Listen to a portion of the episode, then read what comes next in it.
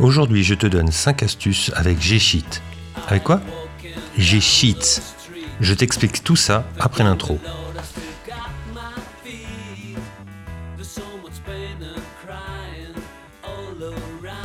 Salut l'ami et bienvenue sur le rendez-vous du mercredi, le podcast qui t'aide à mieux gérer ton école, ton collège ou ton lycée.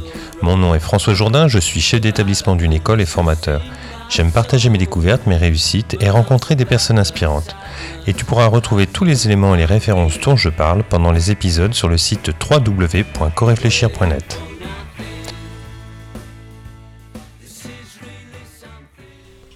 G-Sheet, c'est le tableur de Google. Parmi ses concurrents, il y a bien sûr Excel. Un tableur, c'est un programme informatique capable de manipuler des feuilles de calcul. Donc cela te permet de faire des calculs, mais bien d'autres choses encore, comme la gestion d'une base de données simple, ou produire des graphiques, ou bien encore trier des données.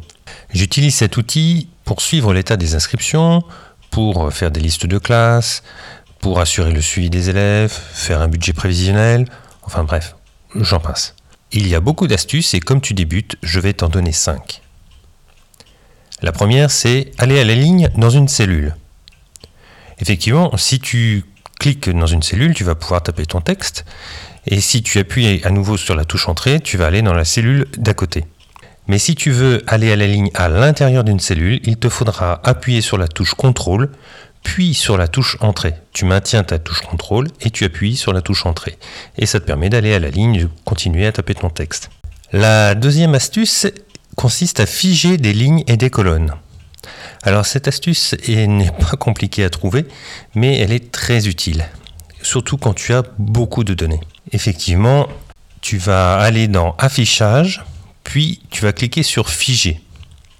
Et là, on va te proposer de figer par exemple une ligne, ou la première ligne, ou la deuxième ligne, ou euh, à la ligne dans laquelle tu te situes. C'est-à-dire tu sélectionnes une cellule et tu vas dire je fige la ligne euh, qui, qui que j'ai sélectionné, dont j'ai sélectionné la, cellule. Et tu peux figer aussi une colonne, ou deux colonnes, ou la colonne que tu as déterminée. Ce qui fait que quand tu vas pouvoir te déplacer, quand tu vas vouloir te déplacer dans ton tableau, eh bien la colonne ne va pas bouger ou la, la ligne ne va pas bouger et ça te permet de, savoir toujours euh, le titre, de connaître toujours le titre de la colonne ou de la ligne. Passons à la troisième astuce. Il s'agit, euh, je te propose d'ajouter des cases à cocher. Alors ça aussi c'est très pratique. C'est-à-dire que dans des cellules, tu vas avoir un petit carré et euh, par exemple tu as, reçu un chèque, et bien tu peux cocher qu'un tel t'a rendu un chèque, voilà, tout simplement.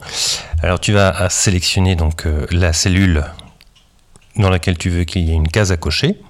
Puis tu vas dans Insertion, tu descends tout en bas et là il y a case à cocher. Voilà, c'est tout simple. Et une fois que tu, euh, tu l'as fait, tu as un petit cabaret qui apparaît, il y a juste à cliquer dedans pour valider euh, et dire que c'est coché. Quoi. Quatrième astuce, donc euh, quatrième astuce, eh bien ce sera pour protéger les cellules. Effectivement, avec Google Sheet, tu peux partager très facilement des feuilles de calcul avec d'autres utilisateurs mais ça a aussi ses inconvénients. Si tu veux pas que certaines données importantes euh, euh, ne soient pas modifiées, voire euh, puissent disparaître, eh bien il faut verrouiller les cellules. Alors pour ce faire, tu vas donc sélectionner l'ensemble des cellules que tu veux protéger. Tu vas aller dans Données et tu vas aller jusqu'à Feuilles et plages protégées. Et là, on va te proposer plusieurs euh, paramètres.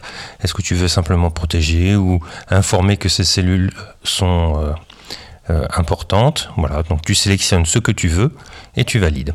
Si ensuite tu veux, comment dire,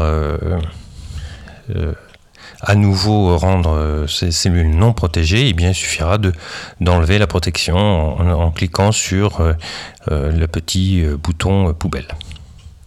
Dernière astuce, c'est le tri des données. Alors, tu vas sélectionner pour cela euh, de la première ligne euh, qui va te permettre la première ligne qui va te permettre euh, de, trier. Hein. Donc, tu sélectionnes les éléments qui vont être un peu les titres de, tes données. Puis tu vas cliquer sur Données et créer un filtre.